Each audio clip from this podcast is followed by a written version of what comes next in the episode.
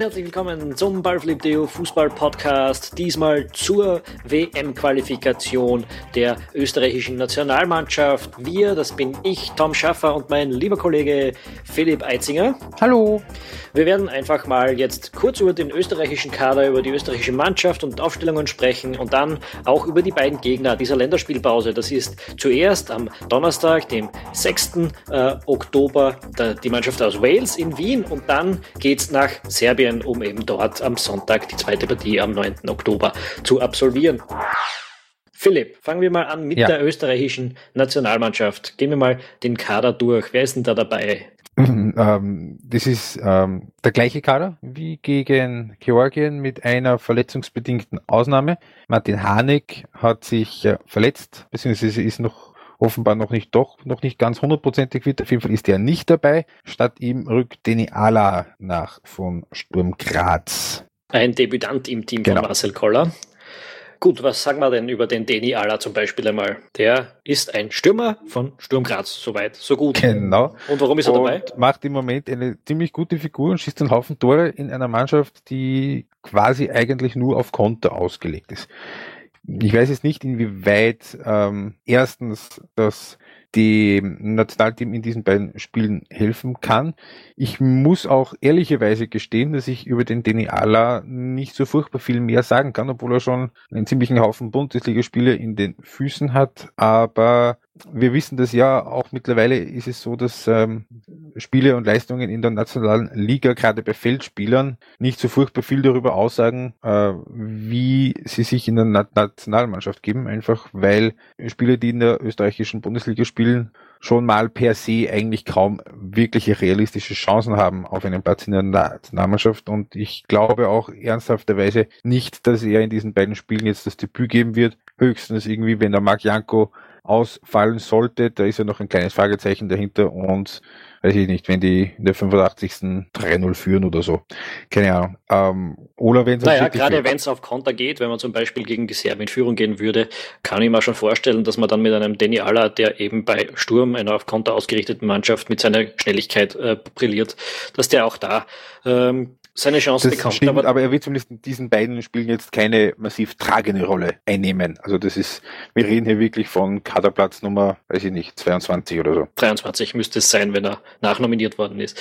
Ähm, gut. Äh, genau, ja. Dann reden wir mal eher über die Leute, die spielen werden. Das ist ganz hinten im Tor der Robert Almer. Das ist keine große Überraschung, über den ja, müssen wir jetzt, glaube ich, auch nicht unbedingt reden. Wobei ähm, Robert Almer ähm, auch nicht in dieser unmittelbaren Topform ist, die er zum Beispiel bei der Euro hatte, auch weil er ähm, seit der Euro die eine oder andere Verletzungssorge wieder hatte.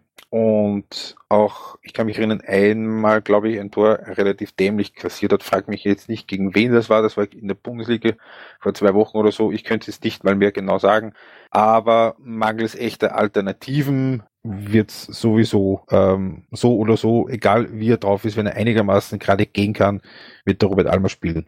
Ja, weil im Kader sonst der Andreas Luxe ist, der hat noch kein Länderspiel und Ramazan Özcan, der bei Bayer Leverkusen noch keinen Einsatz bekommen hat, glaube ich. Ähm, nicht das, in sich spielen, wenn mich jetzt nicht alles täuscht. Ja, das sind auf jeden Fall nicht die Alternativen, die den Marcel Koller jetzt zu einer ähm, Umstellung im Tor reizen werden. Nein, sicher nicht. Gehen wir einen Schritt nach vor in die Verteidigung. Wir gehen mal davon aus, dass Österreich wieder dieses 4-4-2, 4-2-3-1 Ding spielt, was man da immer spielt. Ja, äh, ja. Dann ist diesmal die Frage, ja gut, ich meine, auf den Außenverteidigerpositionen ist, die sind mehr oder weniger vorgegeben. Da haben wir den Florian Klein und den Markus Suttner an den Seiten, oder? Ja, ähm, von dem ist mit ziemlich gesichert auszugehen. Sie haben den Florian Klein extra vom Montagabendspiel vom VfB Stuttgart abgezogen ähm, ist jetzt vielleicht nicht ganz glücklich für seine Situation in Stuttgart, dass jetzt da der, äh, der Kevin Großkreuz auf seiner Position spielt und die überführt ziemlich drüber fahren. Aber gut, Na, Nationalteam hat Vorrang, das, das ist nun mal so, vor allem eben, weil die, das war ja der Grund, weil sie eben am Donnerstag schon spielen und weil einfach die Zeit so knapp war. Ich glaube, wenn das erste Spiel, wenn das Weltspiel am Freitag gewesen wäre, dann hätten sie ihm das Spiel schon noch gegeben, aber in dem Fall hat einfach auch aus Sicht des ÖFB das äh, Nationalteam Vorrang ist, wird auch mit Sicherheit der Martin Hinteregger spielen in der Innenverteidigung hinten. Einfach weil der auch bei, bei, bei Augsburg sich jetzt festgespielt hat und stabilisiert hat. Das war ja auch ein bisschen ein wackeliger Beginn am Anfang, aber der ist eine relativ feste Größe dort mittlerweile. aber eben die Position zweiter Innenverteidiger, das ist so ein bisschen äh, Bauchweh. Ja, wenn man den Alexander Dragovic mal auf die Bank setzt, dann wahrscheinlich eher jetzt. Ähm, wir haben es uns vorher angeschaut, mhm. du hast gesagt, äh, der hat seit dem letzten Länderspiel eineinhalb Spiele gemacht äh, und die nicht immer und zumindest eines super. davon nicht besonders gut. Das war das Spiel gegen Mainz, äh, da ist er zur Halbzeit ausgewechselt worden, eben weil er nicht besonders gut.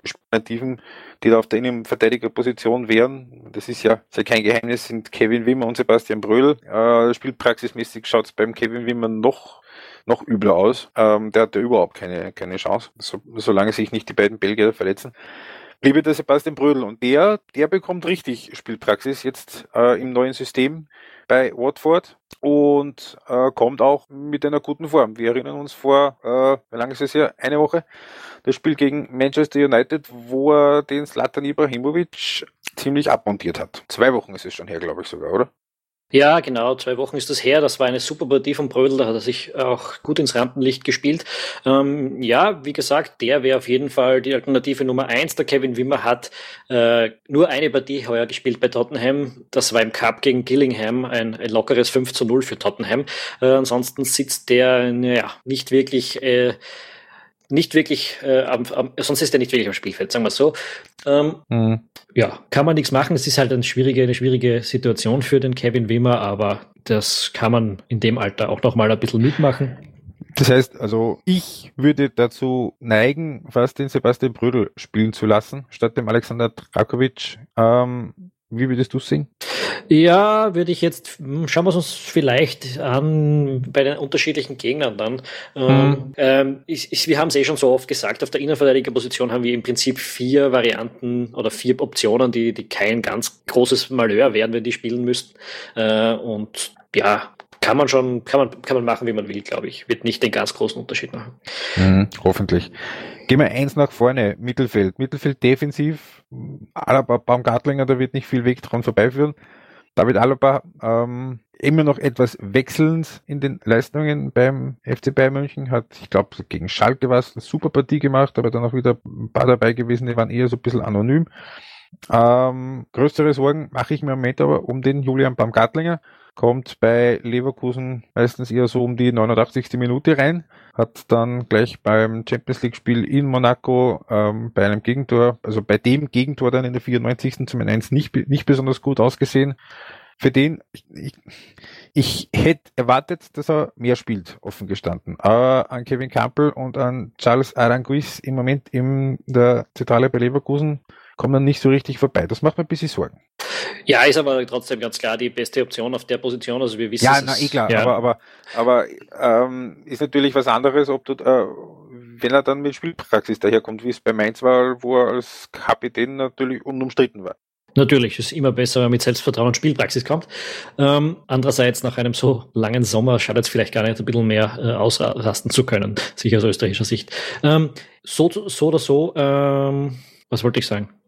Ähm, genau, im, nein, im Zentrum, ja. im Zentrum ähm, geht's ja da haben wir uns nach dem Spiel gegen Georgien ein bisschen unterhalten, auch äh, in, im Blog eben, in der Diskussion mit den Usern nach deiner Analyse. Im Zentrum haben wir ja insofern für mich momentan ein bisschen ein Problem, als dass die, die österreichische Strategie äh, in der letzten Zeit immer viel mehr in das 4-4-2 als in das 4-2-3-1 hinein tendiert ist. Äh, und für mich ist das ein bisschen ein Problem, insofern, als dass wir im Zentrum sehr oft in diese Situation kommen, dass die beiden äh, Mittelfeldspieler ähm, einen Gegner attackieren und dann hinter ihnen größere Räume entstehen. Ähm, drum, ich mache mir jetzt weniger Sorgen drum, dass da der, der, der, Julian Baumgartlinger drinnen ist, als dass wir da taktisch ein bisschen äh, was umstellen müssen und vielleicht auch den Slatko Junusovic Vor allem gegen wieder Wales. Bisschen, wieder ein bisschen defensiver spielen müssen. Mit dem super Mittelfeld, ne? Genau. Gerade gegen Wales, auf das werden wir nachher vielleicht noch ein bisschen genauer eingehen, ja. Ähm, aber das ist für mich eher so die Frage. Ich meine, dass vor, vor den beiden wieder der Slatko Junusovic spielt, hm. brauchen wir uns, glaube ich, auch nicht groß drüber unterhalten. Nope, genauso aber, wie, Entschuldigung, genauso wie Anatovic links, ne? Genau, Arnautovic links, ähm, momentan bei Stoke. Ja, mit dem Verein ein bisschen in einer sensationellen Krise eigentlich. Die haben einen schlechten Start in die Saison erwischt, haben jetzt am Wochenende aber bei Manchester United immerhin ein 1 zu 1 geholt. Das könnte Auftrieb geben. Und ja, Arnautovic hat gegen Man United nicht überragend gespielt, zumindest in den Wochen davor, aber zwischendurch dann schon. Äh, war nicht wirklich. Da war schuld. noch einer von den genau. besseren Beisloten. War nicht schuld daran, dass die Mannschaft da hinten drin steckt. Wobei man bei denen, da könnte man drüber reden, sowieso davon ausgehen kann, dass die Krise ein bisschen eine unglückliche Auslosung geschuldet ist und dann ein, zwei schlechte Leistungen dazugekommen sind. Ähm, die Mannschaft wird sich schon wieder da fangen. Jedenfalls, Anatovic war nicht wirklich schuld dran und ich bin mir recht sicher, dass die, die Form von ihm auch grundsätzlich passt. Er hat gegen United eine schwierige Partie gehabt, weil die über die Flanken ganz wild angebohrt haben und äh, Anatovic mehr oder weniger. Da war fast ein bisschen zweiter Linksverteidiger. Genau, ja, so habe ich es ausgedrückt. Der, der, ist eigentlich ständig links von, von Eric Peters noch gestanden äh, in der Mannschaft. Also ja, ist nicht seine Position und dann war es natürlich ein bisschen schwierig. Ja, aber rechts. Rechts Mittelfeld, äh, wir haben es gesagt, Martin Hanig ist nicht dabei. Ist jetzt die Frage, ob das wirklich so eine große Schwächung ist, wenn man sich betrachtet, wie der in den letzten Spielen in der Nationalmannschaft gespielt hat. Und wenn man sich vor Augen führt, äh, dass der Marcel Sabitzer, zumindest jetzt, wenn man sich das letzte Spiel anschaut, am Freitag gegen Augsburg für Leipzig eine Bombenpartie abgeliefert hat. Äh, beide Tore vorgelegt für Leipzig. Ich habe im Vorgespräch kurz gesagt, also ich würde so oder so den Sabitzer spielen lassen oder meinetwegen den Schöpf, der jetzt auch bei Schalke wieder ein bisschen mehr zum Spielen kommt, als das zwischendurch ausgesehen hat. Du hast dagegen gehalten. Ja, also jetzt, wo der Hanig fehlt, ist für mich Schöpf eigentlich die erste Wahl. Der Savitzer, das haben wir schon oft gehabt, dass der beim Verein super gespielt hat, aber im Team die, die Leistung nicht ganz abrufen kann, was vielleicht auch daran liegt, dass ihm diese Spielanlage nicht immer ganz gleich liegt. Ich weiß nicht genau warum, aber hm, ich bin nie so richtig zufrieden gewesen mit ihm im Team bis jetzt. Ja, in Leipzig, genauso wie es auch in, in, in, in Salzburg war, ist er einfach glaube ich, ein extremeres Pressingspiel gewohnt, als das jetzt in den letzten Jahren in der Nationalmannschaft. Das hat sich ein bisschen wieder reduziert, das mit dem Pressing beim ÖFB-Team bei, bei Leipzig, die gehen da ziemlich hoch und ziemlich aggressiv drauf. Ich kann mich erinnern, ich habe da, ich weiß jetzt nicht mehr genau, von wem es war, vor ein paar Tagen, einen Tweet gesehen, äh, wo sinngemäß gestanden ist, ne? wenn man sich Leipzig anschaut, dann könnte man eine Idee bekommen, wie Roger Schmidt bei Leverkusen seit zweieinhalb Jahren spielen möchte und es nie so richtig hinbekommt. Ja, gut möglich. Also für mich ist Schöpf da schon eher die erste Wahl. Erstens, weil er jetzt dann auch mal gespielt hat äh, und das erfolgreich. Also mit ihm Schalke dann gleich mal wobei natürlich, gegen Gladbach. Wo, wo, wobei natürlich das 4-0 von Schalke deut deutlich höher aussieht, als das Spiel eigentlich war. Ja, egal. Ähm, jedenfalls ähm, geht es mir auch darum, dass das zwei sehr schwierige Spiele werden mit zwei ziemlich ähm, mit zwei Gegnern, die auch über die Seiten vor allem die Serben viel kommen werden, wo man nach hinten viel arbeiten muss. Und genau das ist so der, der, der Bereich, wo der Marcel Sabitzer mich eben nicht immer hundertprozentig überzeugt. Ich erinnere mich da an ein paar Partien bei der Europameisterschaft, wo, wo mir der Atem gestockt ist, wie, recht, ja. wie wenig Disziplin er da teilweise noch hatte. Ich hoffe, dass er diesen Teil des Spiels, seines Spiels noch entwickeln wird. Aber das ist der Grund auch, warum ich eher mit dem Schöpf rechne äh, auf der rechten Mittelfeldposition. Gut, es spielen, da werden wir auch später noch dazu kommen. Sowohl die Waliser als auch die Serben erwarten wir beide mit einer Dreierkette in der Abwehr, sprich mit einem echten Außenspieler, der dann etwas höher angreifen kann. Das wird im Detail dann etwas verschieden aussehen, da kommen wir nachher noch dazu. Einstweilen würde ich sagen, gehen wir noch einen Schritt nach vorne. Ähm, Marc Janko, Tom, wenn er fit ist, spielt er, oder? Ja, wenn er fit ist, ist er die Nummer eins bei uns. Ähm, hängt sicher auch ein bisschen vom Gegner ab, weil er natürlich eine gewisse Spielanlage hat. Ähm, aber, aber ich sehe da jetzt im Kader auch niemanden, den man da jetzt an Marc Janko vorbeischieben sollte. Lukas Hinterseher, Michael Gregoritsch und eben Dini Ala sind jetzt die anderen Stürmer, die da noch dabei sind. Ich habe dann später, ähm, ich werde dann später vielleicht noch äh, was dazu sagen, mal schauen, äh, bei, dem, bei dem entsprechenden Gegner, ob man sich da eine Variante überlegen kann. Aber ich glaube schon mal, also es ist Marc Janko ist immer unser Einzelstürmer und wenn er nicht verletzt ist, was jetzt noch nicht ganz klar ist, glaube ich, dann wieder spielen. So, ähm, jetzt generell, wenn man sich das anschaut, die Mannschaft, die sie jetzt beieinander ist, die Mannschaft, die sie gespielt hat in Georgien und wenn man uns erinnert, die Mannschaft, die sie gespielt hat bei der Europameisterschaft, ein bisschen Bauchweh, bei mir zumindest, ist jetzt schon dabei, weil, und das, äh, da sind sich auch alle einig, das ist nicht die Mannschaft von vor anderthalb Jahren noch, wie sie da durch die Qualifikation radiert ist. Glaubst du, fehlt es dir mehr an, an, an, an, taktischen Feinheiten oder ist das, wie es halt so äh, schön im ähm, Krankel Fußballerdeutsch, äh, der Einsatz und die, und die Einstellung? Na, gescheißen. Äh, das, das ist es natürlich nicht. Äh, die, ich mein, okay, außer dem Linksverteidiger haben wir da keine große Persönlichkeit verloren. Christian Fuchs geht natürlich ab, da brauchen wir uns nicht drüber unterhalten. Ähm, ansonsten ist das dieselbe Mannschaft, die Mannschaft, die dafür gelobt worden ist, dass es sich ständig zerreißt, um jedes Spiel zu gewinnen und das machen die immer noch. Die Euro hat ihnen sicher ein bisschen einen Knacks gegeben im Selbstverständnis, glaube ich.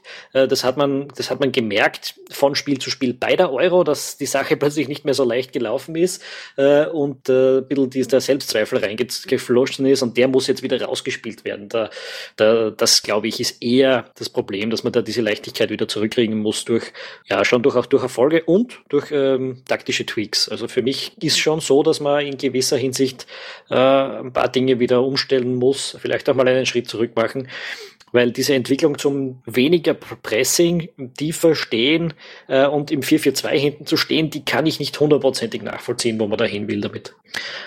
Ja, ja, eben, es ist, es ist wie, wie du gesagt hast, das ist gerade das im zentralen Mittelfeld, wo man personell eigentlich ja äh, sehr, sehr gut aufgestellt wäre, eben mit einem Alaba, einem Baumgartling und einem Junusovic, aber das gerade dort, wo die Akzente kommen müssten, wo die Spielkontrolle her, herkommen müsste, da habe ich schon so ein bisschen den Eindruck, jetzt seit ein paar Monaten, in den letzten paar Spielen, dass da einfach, ich könnte jetzt nicht sagen, dass die Abstimmung nicht passt, weil die, weil die hat ja gepasst eigentlich in den vier Jahren Collar vorher. Darum verstehe ich es auch nicht ganz, warum da jetzt, ob das nicht funktioniert, ob das, ob, Na, ich, ich ob das schon. Vorgaben sind, weil sie einfach ein bisschen anders spielen wollen, dass der Junusovic ein bisschen, ein bisschen höher steht wieder. Ja, das ist für mich eigentlich der, der Knackpunkt. Junusovic steht immer höher und dadurch ist diese wunderbare wunderbare Mittelfeldrotation von diesem Trio, die wir immer wieder gesehen haben in den Jahren davor, ein bisschen zum Erliegen gekommen, weil er einfach ein bisschen zu weit vorne ist und die defensiven Mittelfeldspieler nicht, das nicht so gut nachrücken können auch. Und, und so, und so wird auch das Pressing dann kaputt gemacht, ne? weil wenn die dann durch die erste Pressinglinie vorbei sind, der Gegner ist auf einmal sehr, sehr viel Platz da. Ja, ja das ist immer wieder ein Problem für mich. Das, das, das schaut, Julian Baumgartlinger und der Alaba schauen da immer sehr blöd aus, aber können in Wirklichkeit nichts dafür, wenn der Gegner halt zwischen ähm, zwischen der Doppelstürmerei und dem Mittelfeld auftaucht, dann muss irgendjemand draufgehen und dann wird automatisch da in der Mitte der Raum eng. Das kann man auf verschiedenste Weisen taktisch äh, gegensteuern, indem man jetzt sagt, ähm, die Flügel viel näher, äh, viel enger stellen, wobei da haben wir wahrscheinlich nicht das richtige Personal dafür. Also der Arnautovic links und der, ja, in dem Fall Sabitzer oder Schöpf rechts, die, die muss man, denen muss man ein bisschen den Platz auf der Seite geben. Ähm, die, oder man, man stellt einen zusätzlichen Mann ins, äh, ins Mittelfeld eben. Und das würde ich eben ganz einfach dadurch machen, dass ich den Slatko Josovic wieder mehr aus der Etappe kommen lasse. Das hat gut funktioniert und da hat man auch ein klares Pressing-Muster gesehen, das danach irgendwie nicht mehr so funktioniert hat, wie wie man sich umgestellt hat eben. Was der Mannschaft gerade in den letzten Spielen, das hat sich abgezeichnet schon ein bisschen vor der Europameisterschaft, bei der Europameisterschaft dann ganz extrem, ähm, was den beiden da im Zentrum, also eben Baumgartling und Alaba auch ziemlich ähm, zusetzt, ist, wenn der äh, Gegner da die beiden quasi in Manndeckung nimmt. Da haben sie irgendwie nicht wirklich die Lösung. Ähm, wobei ich glaube, da könnte auch das, da könnte einfach helfen, wenn einer wie der Junusovic ein bisschen weiter hinten ist. Einfach weil ähm, mehr Präsenz dann da ist, weil dann eben ein Spieler mehr da ist in dem direkten Raum, wo der Baumgartling und der Alaba auch sind, wo dann der Gegner wieder darauf reagieren muss und wo man den Gegner vielleicht auch wieder ein bisschen aus dem Plan und aus der, aus der Position ziehen kann und anderswo dann wieder Räume kreieren kann. Und das ist was, das, das ähm, haben auch die Kollegen ähm, monieren das jetzt immer wieder da, hat, gibt es ja offenbar dann auch von Marcel Kohlen nicht wirklich Lösungen, wie man solche Situationen wirklich sinnbringend auflösen kann. Ja. Und da ist er gefordert. Ja, ja, da ist er auf jeden Fall gefordert. Da muss, da muss ein bisschen eine Reaktion kommen auf die, auf die Schwächen, auf die Probleme der letzten Spiele. Ähm, und das sind jetzt zwei wichtige Spiele, die da bevorstehen. Äh, Serbien und Wales, das sind zwei der Mannschaften, von denen man davon ausgehen muss, dass die um den Aufstieg in dieser Gruppe spielen. Vor allem natürlich die Waliser. Äh, und zu denen sollten wir jetzt dann langsam, glaube ich, kommen. Ja? Sehr gerne.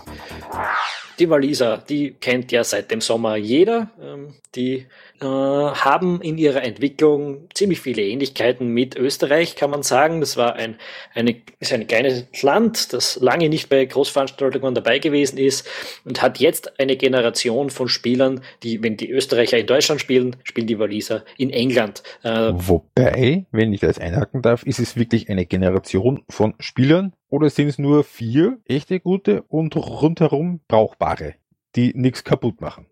Naja, nur vier echte gute. Mm. Bale, Leslie, ja. Ramsey und Allen. Ashley Williams als Innenverteidiger, Ben Davis von Tottenham. Ähm, denn, ja, natürlich sind, sind da ein paar Spieler ragen heraus, aber, aber du hast da eine Mannschaft, die aus Premier League-Spielern besteht im Wesentlichen.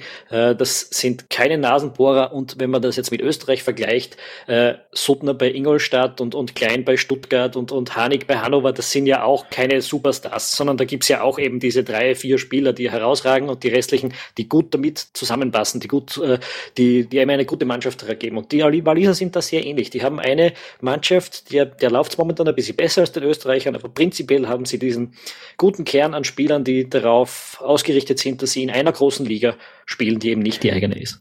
Ähm, bei den Walisern, wenn ich das jetzt so ein ähm, bisschen mir betrachte, gibt es aus österreichischer Sicht zwei Fragen. Ähm, die eine, wie sind die Auswirkungen bei Wales darauf, dass Aaron Ramsey eben nicht dabei sein kann, der hat sich verletzt. Und zum anderen, wie schaffe ich es als Österreich, dass ich äh, den Rest dieses Prunkstücks, dieses zentralen Mittelfeldes, also wir gehen davon aus, dass Andy King von Leicester City da reinrutschen wird, wie schaffe ich es als Österreich, dass ich dieses Mittelfeld möglichst zumindest kalt stelle oder im Idealfall, wir reden ja von einem Heimspiel, im Idealfall selbst die Kontrolle über genau dieses Zentrum erringe. Weil das ist ja auch ein sehr, sehr flexibles Zentrum, wie es die Waliser spielen. Das ist ja nicht so, dass man da immer sagen kann, da ist einer quasi auf der 6 und einer auf der 8 und einer geht ein bisschen nach vor und das ist ja sehr, sehr, sehr fluid alles. Da kann jeder eigentlich alles spielen da im Zentrum. Das ist nicht ganz immer so leicht vorherzusagen, so leicht zu planen, wie die das da im Zentrum anlegen. Ja, machen wir es langsam. Sagen wir es mal so.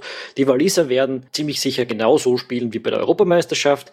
Ähm, bei der Europameisterschaft war halt natürlich immer wieder Aaron Ramsey von Arsenal dabei. Der hat dann im Halbfinale gefehlt und das tut er diesmal auch. Darum gehe ich davon aus, dass die Waliser äh, mit der Mannschaft spielen, die im Halbfinale gegen Portugal dann 2 zu 0 verloren hat. Äh, und das bedeutet ähm, Andy King statt Aaron Ramsey. In dem Fall ist es dann immer so, dass die ein 3-4-1-2 spielen eigentlich. Dass ähm, King und Ledley eher die Absicherung spielen und Allen ein bisschen aufrückt. Äh, das hat er jetzt auch bei Stoke öfter gemacht und äh, zuletzt, bevor er wirklich dorthin gewechselt ist, auch bei Liverpool, dass er äh, offensiver geworden ist. Hm. Und davor eben äh, Gareth Bale und ein, ein Hal Robson Kanu oder ein Sam Vokes äh, die zwei Stürmerrollen übernehmen. Ähm, also ich glaube, sie sind ohne Ramsey ein bisschen ausrechenbarer, mh, weil Ledley und, und King jetzt ja. Auch vielleicht körperlich robuster, bisschen, bisschen mehr Stamina da im Mittelfeld. Also wenn man da den Andy King vergleicht mit dem Aaron Ramsey? Ja, ganz sicher. Ähm, mit King und Ledley haben sie da jetzt halt zwei Leute, die ordentlich arbeiten. Auch Allen ist eigentlich ein ziemlich harter Arbeiter, aber der hat es auch technisch drauf. Ähm, und ja, ich glaube, sie sind so ein bisschen ausrechenbarer geworden. Das ist ein bisschen ein Glück für uns sogar, dass der Aaron Ramsey fehlt, aber ähm, ja, äh, natürlich ist eine Mannschaft mit, mit vielen Qualitäten. Äh, vor allem auch in, in der Sache, dass sie dass es einfach ein gutes Team ist, äh, das gut aufeinander abgestimmt ist, das gut harmoniert und da. Das in sich funktioniert und ja. keine, keine ganz offensichtlichen Schwachstellen einfach hergibt. Ne? Ja, da hat sich der Chris Coleman das richtige System zum richtigen Personal ausgedacht. Man, man kann, erinnert sich ja vielleicht dran, Österreich hat 2013 gegen Wales zuletzt gespielt. Ähm, das haben wir und in, nicht gut gespielt. Na, in Swansea 1 zu 2 verloren. Der, der Bösewicht, der uns damals auseinandergenommen hat, war der Joe Ledley, wenn ich mich richtig erinnere.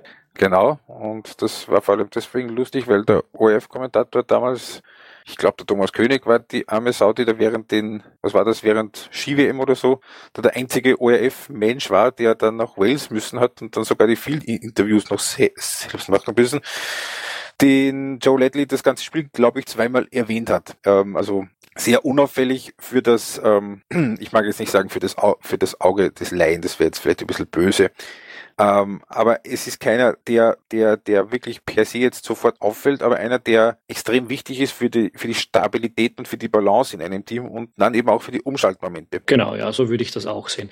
Dazu muss man sagen, dass das Spiel 2013, da war zwar auch schon Chris Coleman auf der Bank, aber noch nicht so lange und das Team von damals hat mit dem heutigen nicht mehr viel zu tun. Äh, da haben sich die Waliser in diesen drei Jahren schon extrem weiterentwickelt. Dazu muss man sagen, auch die Österreicher haben nicht mehr viel mit dem Team von damals zu tun. Äh, wenn man sich das anschaut, bei Österreich war da die Verteidigung klein, Brödel, Bogadetz, Suttner. Das ist jetzt zwar personell vielleicht relativ ähnlich, aber äh, Klein und Suttner waren damals noch keine Legionäre. Willi Kavlak hat gespielt, der ist ja leider dauerverletzt in der Türkei. Äh, Andi Weimann und Andi Ivanschitz waren noch dabei und sonst, ja, gut, Alaba, Anatovic und Alma waren auch schon im Tor äh, dabei. Aber ja, beide Teams haben eigentlich wenig mit der Mannschaft zu tun, die da vor drei Jahren gegeneinander gespielt hat. Entschuldigung, wenn ich kurz reinkrätschen darf, bei den Walisern sind noch dabei Ashley Williams, Ben Davis, Joe Allen, Gareth Bale und Joe Ledley. Also da ist auch schon die halbe Mannschaft keine mehr. Also die halbe Mannschaft von damals jetzt nicht mehr dabei. Die haben damals gespielt in einem 4-3-3. Genau. Wenn du ein Trainer wärst mit dem Personal, das das ÖFB-Team zur Verfügung hat, wie gehst du es an gegen diese walisische Mannschaft? Das ist insofern relativ schwierig, als dass diese Dreierkette was ist, was die Österreicher nicht so gewohnt sind, die die, die Waliser spielen, ähm, und ich nicht hundertprozentig weiß, wie man die am besten knackt. Äh, Pressing kann man, das glaube ich, kann man in dem Fall fast vergessen, weil das sind zu viele Spieler zum Anlaufen. Äh, das ist was, das die Österreicher, da müsste man schon sehr stark adaptieren. Sprich, das geht sich einfach mathematisch fast nicht aus. Ja, und das andere Problem ist, dass die Waliser wirklich keine Mannschaft sind, die sich leicht auskontern lässt. Das heißt, du kannst auch nicht einfach ein bisschen tiefer stehen und hoffen, dass Platz hinter der Abwehr entsteht. Äh, ich bin ein bisschen ratlos, wie das funktionieren soll, ehrlich gesagt. Die die Waliser sind für mich in der Partie ein bisschen der Favorit. Wir müssen da eigentlich über die Außen kommen und über die Außen haben wir mit ähm, Markus Suttner und Flo Klein jetzt nicht die ganz großen Waffen, die von hinten nachstoßen könnten. Das heißt, also du gehst davon aus, wenn es funktioniert, dann funktioniert über Überladungen auf den Außenbahnen. Zwei gegen eins Situationen herstellen, vielleicht einen von der Dreierkette rausziehen wenn, entweder das, und, entweder das oder wir gewinnen den, den Kampf ums Zentrum. Auch das ist natürlich eine Variante, wenn, wenn man sagt, wir verdichten dort wieder, wir lassen eben unser, unser Top-Trio mit Junosovic, Alaba und Baumgartlinger äh, den Kampf aufnehmen mit Ledley King und, und Allen. Also könnte funktionieren und dass man dadurch dann die Räume schafft, die's, die, die man braucht. Äh, durch geschicktes Laufen, durch die, die entstehenden Kanäle. Könnte ich mir vorstellen, dass das Und geht. jetzt sage ich was, was, was provokant ist. Wenn man eine Macht auf Sturm Graz sich hinten reinstellt, die anderen mal machen lässt und dann schnell umstellt, also nämlich wirklich hinten reinstellt, die Variante Portugal. Also wie es, wie es Österreich gegen Portugal gemacht hat. Ja, siehst, das, siehst du das als valable Option oder ja, es, es, wäre natürlich eine Option, aber ich glaube nicht, dass die Waliser sich da rauslocken lassen. Also die haben es ja nicht nötig, in Wien 30, 3, 3 zu 0 zu gewinnen. Äh, die werden sicher auch ein Unentschieden mitnehmen. Äh, vor allem, wenn Ramsey fehlt, sehe ich da, warum sollten die da große Abenteuer gehen? Sprich, Österreich ist gefordert, selbst aktiv zu werden. Ich glaube, dass das der Fall sein wird. Und dazu kommt natürlich, also ähm, die österreichische Innenverteidigung ist zwar in den letzten Jahren ziemlich gut drin gewesen, große Spieler abzubauen, aber einen Gareth Bale kannst du halt auch immer zutrauen, dass der trotzdem, auch wenn du dich hinten reinstellst, irgendwas macht, das dir wehtut. Also, der ist halt so vielseitig, ne? Ja. Und, de, und, und dem, dem rennst du auch nicht nach der rennt ihr davon. Mit Ball. Und das ist vielleicht, äh, vielleicht auch was, was eher für das Duo äh, Dragovic-Hinterecker als Brödel-Hinterecker spricht, dass man da äh, die zwei hinten reinstellt gegen diesen schnellen Mann. Das heißt, wenn wir es kurz mal als Fazit nehmen, ähm, wir wären wahrscheinlich mit einem X nicht völlig unzufrieden, jetzt mal von vor dem Spiel ähm, gemeint. Und es ist wahrscheinlich auch so, dass das Spiel gegen Wales auch inhaltlich die größere Herausforderung wird als das dann in Belgrad. Ja, da glaube ich, da kann man fast davon ausgehen. Wobei äh, das Spiel in Belgrad, über das sollten wir dann jetzt auch mal sprechen, damit unsere Zuhörer auch wissen, warum das äh, inhaltlich weniger interessant wird. Denn im, auf, im, ersten Blick, wenn man sich die Mannschaft der Serben anschaut, auch die spielen ein äh, ungewöhnliches System, eine Art 3-4-2-1-System. Ja, wobei die beiden quasi Außenstürmer eigentlich keine Außenstürmer sind, sondern die spielen im offensiven Halbraum. Das ist, ähm, ich habe es verglichen, im, ich habe bei der Analyse vom Georgien-Spiel, Georgien-Österreich, habe ich hinten noch Absätze geschrieben zu dem Spiel Serbien gegen Irland. Das ist 2-2 ausgegangen. Und das ist ein bisschen verglichen mit dem Spiel von Gent, von KAA Gent, die voriges Jahr in der Champions League im Achtelfinale waren, wie die sehr ähnlich spielen, eben hinten mit einer Dreierkette, zwei quasi Sechser im Zentrum, die dann eben ähm, fünf Kanäle vor sich haben, eben die beiden Außenspieler, die, die Wingbacks, die beiden quasi Außenstürmer, die aber im Halbraum spielen und eben vorne die Sturmspitze wo die Erfahrung vom Irland-Spiel gezeigt hat, dass wenn man diese beiden aus dem Spiel nimmt, dass man eigentlich schon sehr, sehr viel gewonnen hat.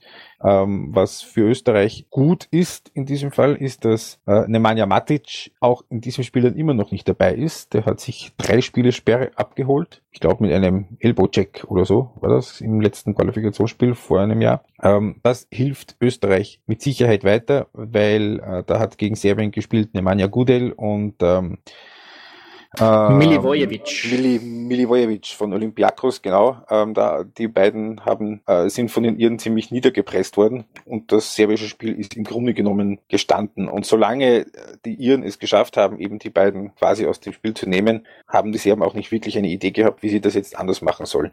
Wobei auch da eben wieder gilt, die, die, die Iren haben ein 4-3-3 gespielt mit drei Leuten im Zentrum, die äh, tatsächlich auch diesen Kampf aufgenommen haben. Wo Einem Sechs und zwei Achtern. Genau, äh, weil die Serben ja in dieser Variation vier Leute im Zentrum haben, mit Kostic, Dadic, Milivojevic und Gudel.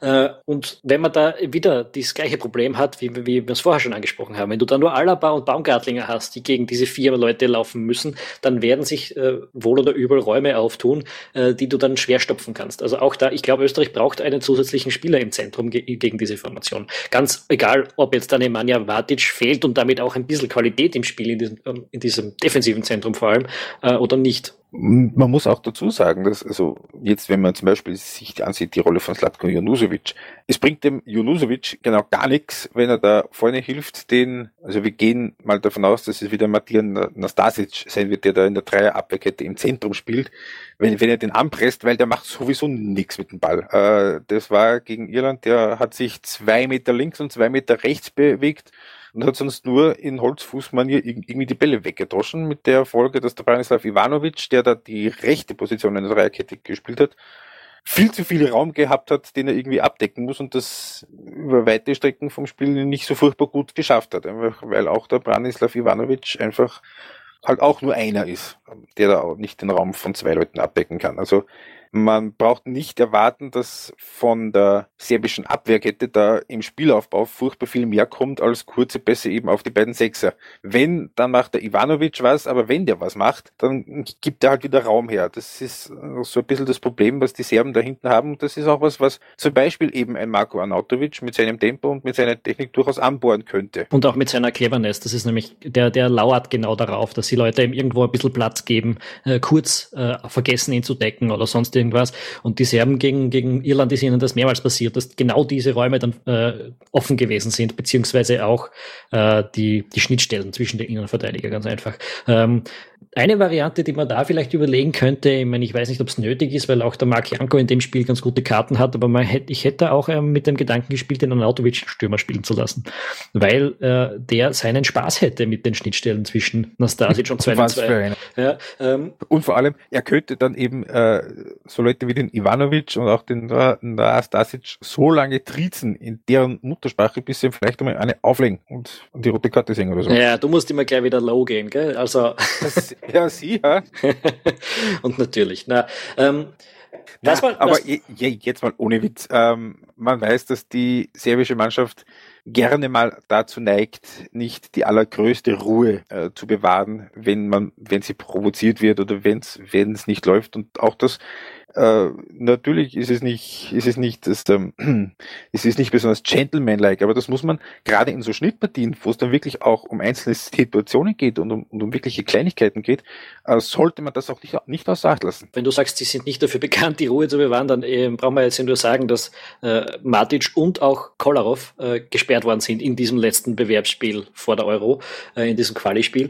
Äh, wo es für die Serben um genau gar nichts mehr gegangen ist. Und Kolarov ist jetzt allerdings wieder wieder dabei. Das wird auch die einzige personelle Änderung sein, glaube ich, gegen, gegenüber dem Spiel von äh, gegen Irland, dass der links die Vermutlich. Rolle von, von Mladenovic einnimmt. Der Kölner Mladenovic hat da links gespielt und das wird, glaube ich, äh, wieder Alexander Kolarov von Manchester City übernehmen. Das ist natürlich schon auch ein bisschen ein Qualitätsgewinn. Und dann muss man sagen, äh, das Spiel gegen Irland, da haben sie nicht besonders super ausgeschaut, die Serben, aber die Platzverhältnisse waren auch wirklich beschissen. Ähm, das war furchtbar, das war Gatschhaufen. Und die, also das war ziemliche, eine ziemliche Gatschpartie dort. Und die Mannschaft hat dann doch einiges an Qualität. Also gut, Matic ist weg, Ivanovic ist da, ähm, Kolarov ist wieder da und dann hast du halt vorne mit Mitrovic, Kostic und Tadic schon drei ziemlich gute Leute. Aber ehrlicherweise ist es natürlich auch nicht das, was äh, Serbien in der Vergangenheit auch schon mal gehabt hat das muss man schon auch. Davon können so wir uns jetzt trotzdem auch nicht viel kaufen. Also ja, ich spiele lieber jetzt gegen Serbien als vor zehn Jahren. Ja, aber ich Oder damals weniger gegen sie gespielt haben in der Qualifikation für, was war es, WM 2010. Das mag stimmen, wo sie uns aber, zweimal besiegt haben. Aber ich spiele nicht unbedingt jetzt lieber gegen die Serben als sagen wir vor drei oder vier Jahren. Äh, da hat sich schon auch wieder war. Da hat sich schon wieder einiges verändert und man darf ja auch nicht vergessen, die Serben sind amtierender U20-Weltmeister, glaube ich. Äh, Jupp, ist aber noch nicht so furchtbar viel dabei. Na, aber da sieht man, dass sich äh, in den letzten Jahren dort schon ein bisschen was verändert hat, auch im, im äh, Fußball. Aber ja, auf jeden Fall, ich meine, okay, das ist ein Auswärtsspiel, aber es ist, glaube ich, die machbarere Aufgabe oder die leichtere ja. als, als das Spiel gegen Wales. Und das äh, kann man ja auch schon daran sehen, dass die Serben nicht bei der Euro waren und die Waliser im Halbfinale. Ähm, die Serben, die waren übrigens nicht nur nicht bei der Euro, die waren auch nicht bei der letzten Weltmeisterschaft und die waren auch nicht bei der Europameisterschaft davor. Richtig, und wenn alles gut geht, dann werden sie auch nicht zur nächsten Weltmeisterschaft fahren. Ähm, aber ich glaube, damit hätten wir auch diese Mannschaft durchgesprochen. Ich würde sagen, ja. Und ähm, ich bin da voll bei dir. Ein Punkt gegen Wales und ein Dreier in Belgrad ist möglich, ist drinnen und ist eine Ausbeute, mit der man aus jetziger Sicht, äh, wenn man sich die letzten Spiele von den Österreichern anschaut, sehr zufrieden sein müsste. Könnte. Also es ist jetzt nicht so, als wäre man gegen, äh, gegen Wales schon urglücklich, wenn wir ein, ein Unentschieden zu Hause machen, aber es wäre ein gutes Hängt Ergebnis. natürlich auch viel vom Spielverlauf ab. Ja, aber es wäre auf jeden Fall äh, ein gutes Ergebnis. Das, das wäre genauso okay, wie das 1 zu 1 gegen Schweden damals in der letzten Qualifikation zu Hause gewesen ist. Also da brichst genau. du dir nichts und äh, gibst mal keine wichtigen Punkte ab, wenn die Mannschaft mal gerade nicht nicht so toll in Form ist.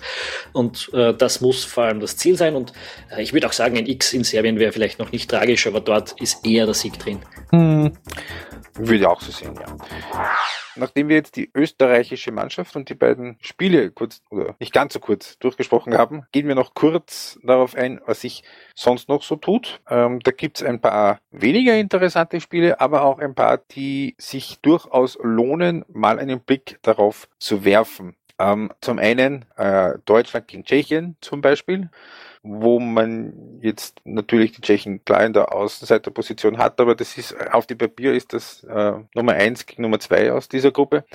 Ähm, wir haben zum Beispiel Polen gegen Dänemark, wo es auch wahrscheinlich womöglich schon um eine, ich mag nicht sagen Vorentscheidung geht in der Gruppe, aber dass auch die prognostizierten ersten und zweiten sind.